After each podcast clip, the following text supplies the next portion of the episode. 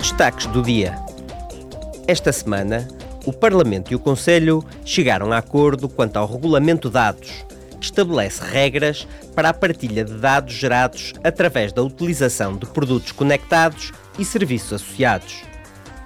O regulamento visa desenvolver novos serviços, em especial no domínio da inteligência artificial, e tornar mais baratos os serviços pós-venda e a reparação dos dispositivos conectados.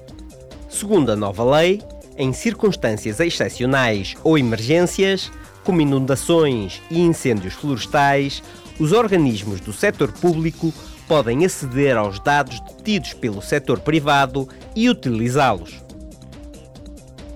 O sexo sem consentimento constitui uma violação.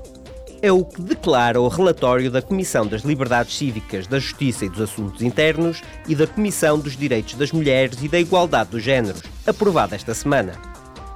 Os deputados solicitam que a UE estabeleça uma definição uniforme, baseada no consentimento, do termo de violação, bem como regras mais rigorosas em matéria de ciberviolência e um melhor apoio às vítimas. Na opinião dos deputados, os ataques a figuras públicas, os crimes de honra e as infrações com fins lucrativos devem ser consideradas circunstâncias agravantes. Amanhã, a Presidente do Parlamento Europeu, Roberta Metsola, vai estar em Helsínquia, na Finlândia, e vai discursar na cimeira Northern Light de 2023 da Convenção dos Dirigentes Empresariais Europeus. O tema do discurso é O que se segue para a Europa?